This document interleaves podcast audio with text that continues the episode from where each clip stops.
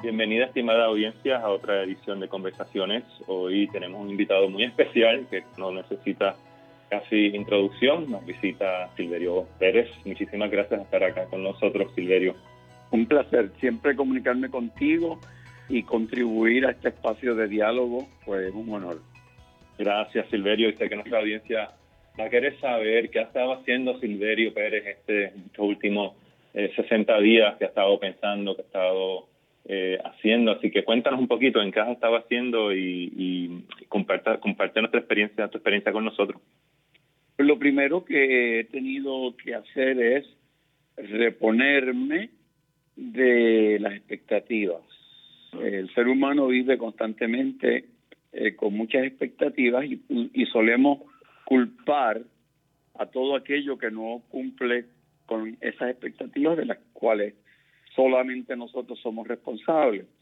Y mis expectativas eran que esto iba a pasar en tres semanas y que uno regresaría a la normalidad.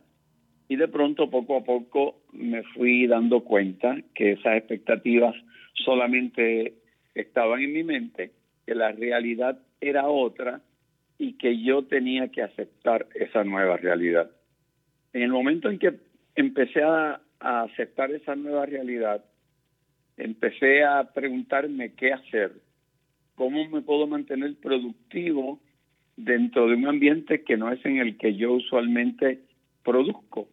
Produzco dando charlas a compañía, produzco saliendo a espectáculos, produzco saliendo a una biblioteca a escribir y en esta ocasión pues las paredes de mi casa se convertían en mi uno en mi único playground.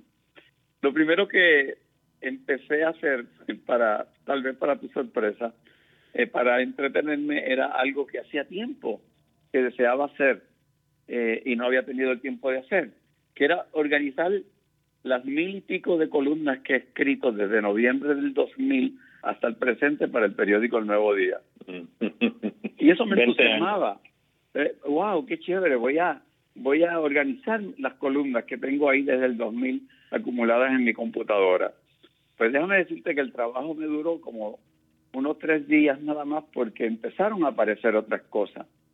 Empecé con mi necesidad de comunicador a hacer un Facebook Live sobre la necesidad de quedarnos en casa.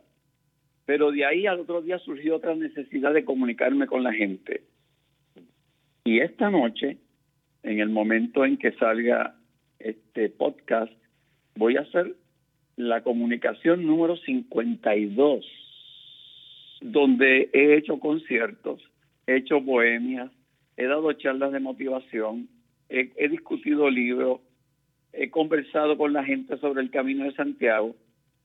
Nunca antes, Alvi, nunca antes en mi vida yo había tocado guitarra por cuarenta y pico de días corridos. De hecho, tengo lo que se, lo que equivale al tenis elbow, un dolor en el brazo y en el hombro, porque nunca en mi vida de músico, nunca había tocado tantas veces la guitarra para un público que en algunas ocasiones logra sobrepasar las 2.500 personas en vivo. Mm. Así que de pronto, yo que estaba alejado de un programa diario de televisión, he convertido mis comunicaciones por Facebook en un programa diario donde lo más importante, Aldi, es que se alinea con lo que yo defino que es mi visión y misión de vida, es comunicar ideas que puedan transformar positivamente la vida de las personas. Por eso lo hago. Pero se ha convertido también en algo que ha generado interés de parte de algunas empresas de anunciarse, ha generado interés de algunas personas por comprar mis libros y de pronto me siento en un ambiente total y absolutamente distinto, ocupado, eh, trabajando continuamente y ahora hasta miro con recelo el retorno a la supuesta normalidad. hay, hay, hay como una ironía en todo esto, en que hay como un sentido de libertad que obviamente tú siempre has sentido, tú siempre has sido una persona libre, pero dentro de este confinamiento, entre comillas, y este distanciamiento físico, no ha habido aislamiento eh, social, todo lo contrario, y aparentemente también ha habido un, un vuelo alto también de tu, de tu imaginación y de tu vocación. Sí, yo creo que, que la palabra aislamiento social eh, tal vez no se aplica porque el acercamiento a través de las redes sociales que ha ocurrido, sobre todo entre los jóvenes, eh, es más intenso y entre las personas mayores también. Pero también ha habido un acercamiento eh, personal con los miembros de nuestra familia, con aquellos con los que nos ha tocado convivir. Ha habido un acercamiento también al mundo. Antes vivíamos concentrados en nosotros, en esta isla que algunas veces pensamos que es el ombligo del mundo, y de pronto nos estamos preocupando por los contagios en Italia, en España, y cómo Boris Johnson maneja la situación en Inglaterra, Donald Trump en Estados Unidos, qué está pasando en Brasil. Y de pronto nos hemos conectado más que antes. Mm. Así que yo creo que encontrar esas contradicciones maravillosas que se dan dentro de estas nuevas circunstancias, me parece que es parte del propósito de lo que está sucediendo, porque todo tiene un propósito. Y esta, tú has enseñado a muchas personas a cómo acoplarse a los, de los retos de la vida. Eh, ¿qué, ¿Qué consejos tú le das y le seguirás dando a, a, tu audiencia y a tu público uh, sobre las próximas etapas que se acercan, ¿no? Este abrir paulatino eh, de la economía, este, este regreso entre comillas. Eh, ¿Cuáles serían los consejos que tú estarías dando a, a, tu, a tu público para adaptarse a este nuevo esta nueva etapa? Me parece que uno muy importante, Alvi, que es o nos rediseñamos o el cambio y la nueva realidad nos pasa por encima. Una de las cosas importantes que yo creo que aplica a ricos o pobres, poderosos o desválidos, es que no hay forma en que nos escapemos de que esta nueva situación nos hace un llamado a la reinvención. Que la zona cómoda que teníamos, que aunque fuera incómoda, seguía siendo nuestra zona cómoda, se acabó. Que los hábitos cambiaron, que los resultados que esperábamos de lo que hacíamos cambiaron y que es el momento de rediseñarnos y de hacer contacto con nuestro verdadero propósito de vida. El propósito de vida es aquello que cuando hacemos las otras cosas nos da como, como una energía nueva, como una pasión.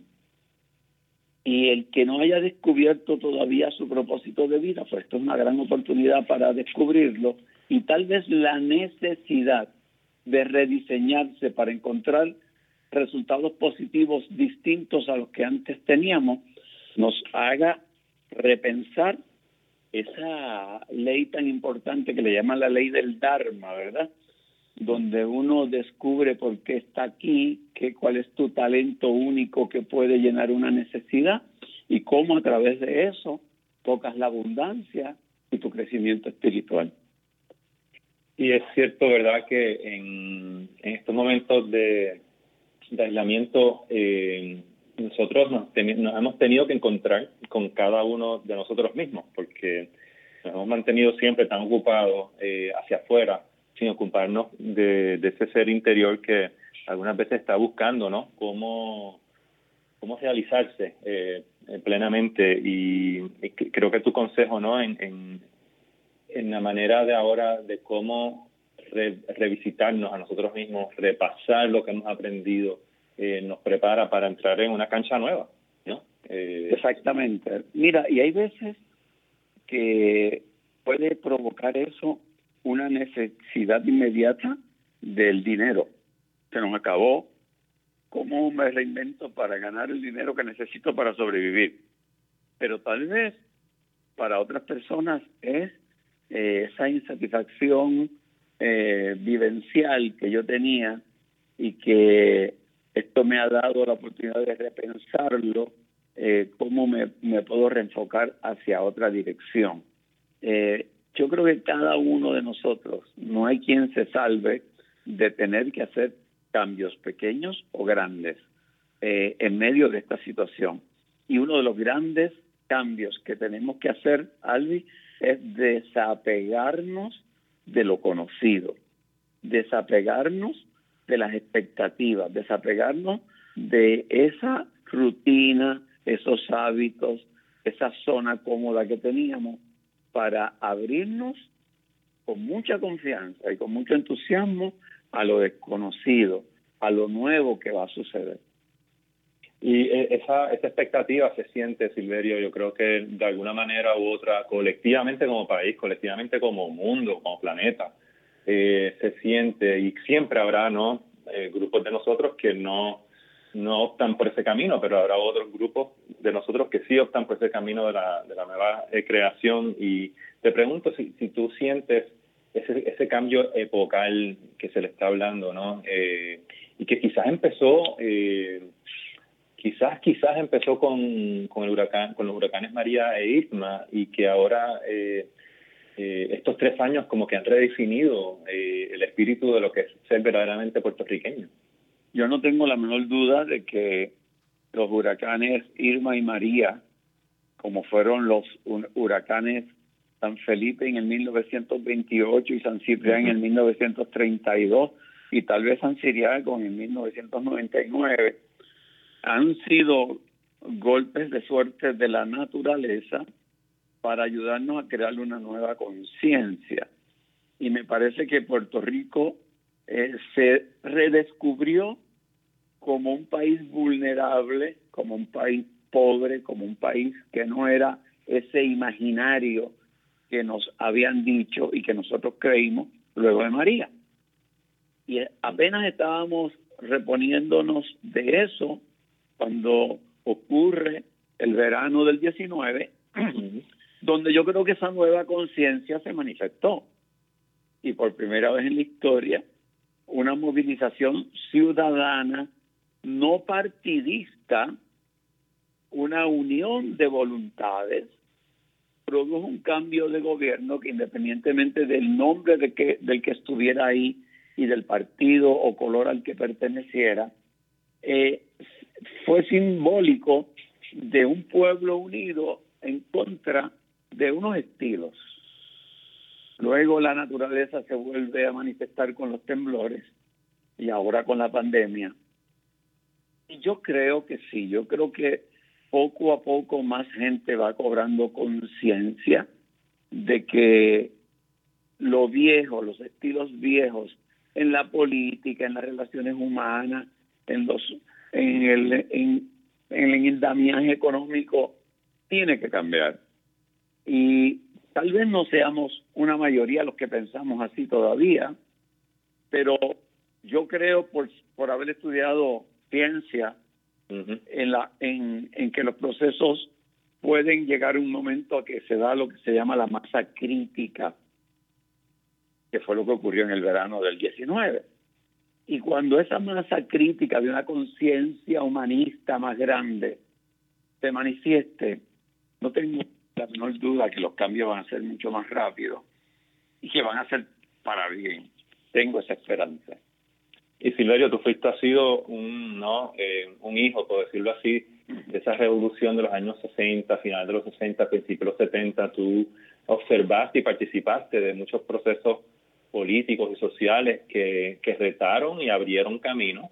Eh, y aquí estás, ¿no? Unos 40 años después, más o menos, estamos acá, eh, y estás observando unos fenómenos parecidos por un lado, pero distintos por otro. ¿Cuál es tu, tu reflexión cuando tú observas estos fenómenos en Puerto Rico y en el globo con tu experiencia eh, que has tenido de, de vida?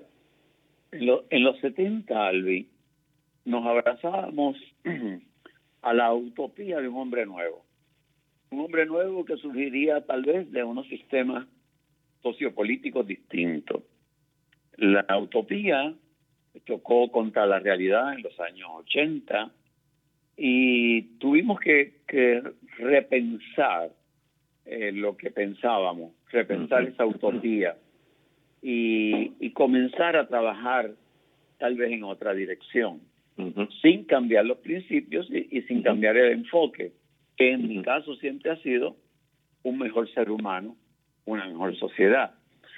Pues mira, de pronto estamos ante un momento donde me parece que es el endamiaje mundial lo que lo que dice que esa forma distinta en que predominó la forma de organizar los gobiernos y los sistemas en el mundo ha fracasado.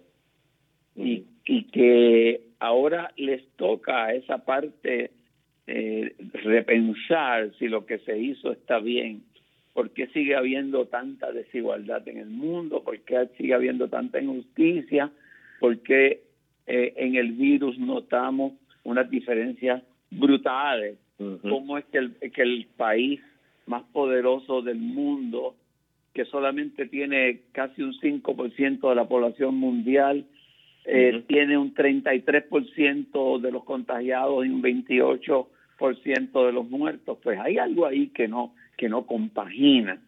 eh, el cómo eh, hemos logrado unos avances tecnológicos en la inteligencia artificial, pero no podemos detener un pequeño virus.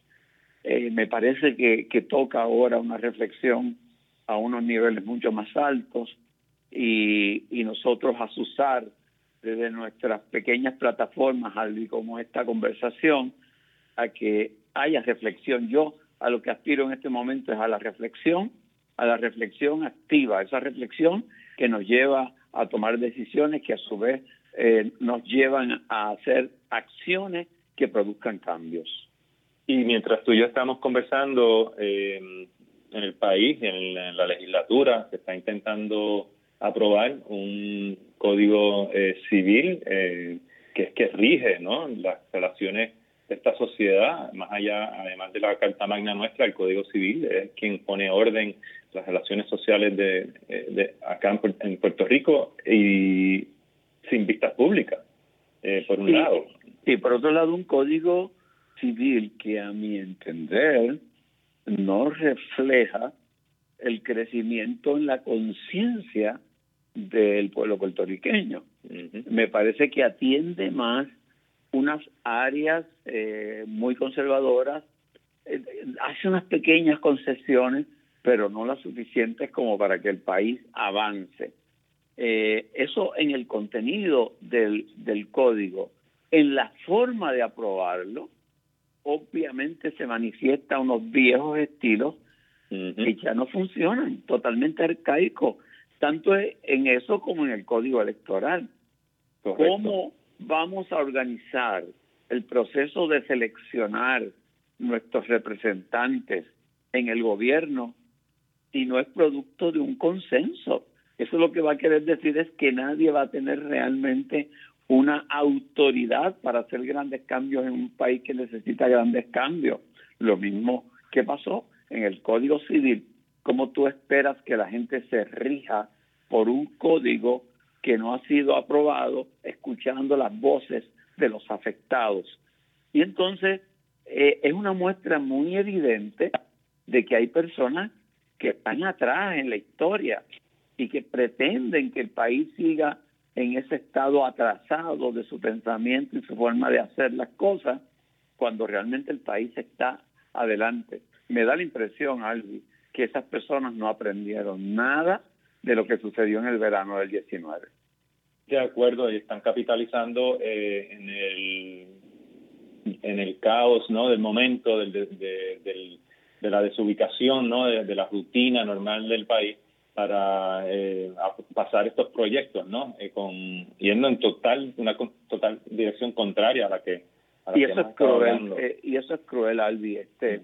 eh, tú hacer unas cosas que te convienen a tu pensamiento político muy muy de tu de tu clan en momento en que la gente está enfocada en la necesidad de que no le han llegado 2.200 dólares, que se le está acabando la comida, que tienen personas que han muerto. O sea, tú aprovechar esa distracción para empujar una agenda política, eh, ideológica de, de determinada forma me parece que es cruel eh, y se exponen a que en un momento determinado la gente le pase factura por ese acto cruel. Y bueno, hablaremos de eso ya mismito, eh, pero quería referirme a tu columna que publicaste hoy, en martes 12 de mayo, en el nuevo día, Covidianidades. Eh, muy original el, título, eh, pero sí, haces un, una observación, una crítica muy aguda, ¿no? sobre cómo tres necesidades básicas, ¿no? De que tiene el ser humano, que son la educación, la seguridad y la alimentación, pues mira, esa columna eh, publicada ayer y que le titulé Covidianidades, palabra inventada, que no pretendo que tenga la fama del chupacabra, que, que ya hasta llegó hasta la Real Academia de la, de la Lengua, pues eh, lo que quiero transmitir ya con el título es que el COVID nos cambió lo cotidiano. Y que no solamente nos cambió lo cotidiano, sino que nos muestra como unas necesidades básicas, como es la alimentación, como es la salud, como es la, la, seguridad, eh, el techo, eh, un ingreso, este, ha quedado al descubierto y cómo eh, nuestra sociedad y el gobierno o las administraciones que han estado a cargo de nuestra sociedad han fracasado en eso. Y me parece que una de las cosas que tenemos que tomar eh, conciencia es que si hay algo que no ha funcionado, seguirlo haciendo, como decía Einstein, es la locura. Y mi intención con la columna es que tomemos nota de, de eso que es básico. El ser humano necesita estas cosas básicamente, si no se las suple, no hay forma. Claro, de pronto me entra un temor, Alvi, de que estamos en año de elecciones, donde todo se pinta del color que quieren los políticos. Y no solamente estamos en año de elecciones, sino que la desgracia da la oportunidad a los gobernantes de contar con millones y millones de dólares que mucha gente puede pensar que son dádivas y que con eso pues se compran voluntad. Y nos podemos desenfocar del regalo que nos ha hecho la naturaleza de sacar a la superficie estas debilidades que no tienen otro propósito que no sea el atenderla y rectificar el rumbo que tomamos con respecto a solucionar esas necesidades. Eh, ojalá, ojalá, y la política no sea tan malsana y nos desvíe de los verdaderos propósitos, y si no, pues ojalá en noviembre haya manifestaciones de la, de la gente a través del voto, de la forma en que lo den, que les haga repensar a los políticos que ya este pueblo ha madurado bastante y ya no se le puede tomar de tontos como antes. Y, ciertamente estamos entrando ya en la etapa preliminar ¿no? de las primarias. Se está debatiendo si se está a celebrar a finales de, de julio, a principios de agosto. Eh, pero, ¿qué tú anticipas en cuanto al, al, próximo concurso electoral, en cuanto a la participación de la juventud, en cuanto... Un total desánimo, una total desconexión con eso la gente va a decir, pero ¿qué me importa a mí quién gane esas primarias? Es problema allá de los partidos políticos que han sido responsables en cierta medida del revolú que estamos viviendo. Yo creo que esas primarias solamente les interesa pues a, a, a los que están en, en las maquinarias de los partidos. Sin embargo, sin embargo, van a decir mucho, porque a la larga de esas primarias salen las personas que van a ser los candidatos que la gente va a tener que escoger en noviembre. Y entonces a mí me parece que dentro del Partido Popular hay, una gran incógnita, ¿verdad? Como un gran signo de interrogación. Uno, a mí, a mí me da la impresión, a lo mejor estoy totalmente equivocado, pero a mí me da la impresión como si Carmen hubiese perdido el interés. me da la impresión de que, pues, que Charlie Delgado, pues, eh, ha desaparecido en, medio de toda esta eh, pandemia con, con otras cosas que a la gente les interesa más, que, que Eduardo Bate ha tenido una cierta visibilidad y que posiblemente sea el mayor beneficiado de, de toda esta, de todo este vacío, ¿verdad? Eh, mientras que en el Partido Nuevo Progresista eh, no hay duda que el incumbente tiene en sus manos la fórmula para mantenerse vigente y que la gente no trate de cambiar el, el capitán en medio de la tormenta, pero también puede cometer los errores que hagan que la gente diga, no importa la tormenta, quiero cambiar de capitán. pero eh, es una gran incógnita y yo creo que el problema es al que el pueblo queda atrapado en esa lucha que hay ahí entre dos fuerzas que a diferencia de en otras ocasiones donde la gente dice que los PNP pelean y luego se, se alinean, cuidado, porque en esta ocasión creo que se infringen unas heridas muy fuertes. Eh, creo que hay un sector que dice o, o venzo o muero y el otro repite lo mismo. Y mientras tanto estamos en medio de estas investigaciones que tienen interés de parte de la gente, pero por otro lado tienen un matiz político eh, eh, partidista del bando que, que domina en la Cámara. Y mientras eso ocurre, Albi, uno tiene que ser honesto y autocrítico. Y creo que en los sectores de izquierda, este, llámese PIB, llámese Victoria Ciudadana, llámese el nuevo afiliado, todavía falta esa propuesta clara, inequívoca, con números, eh, que sea entendible, que le diga a la gente, si esto de los partidos políticos tradicionales no te gusta, esta es la opción viable.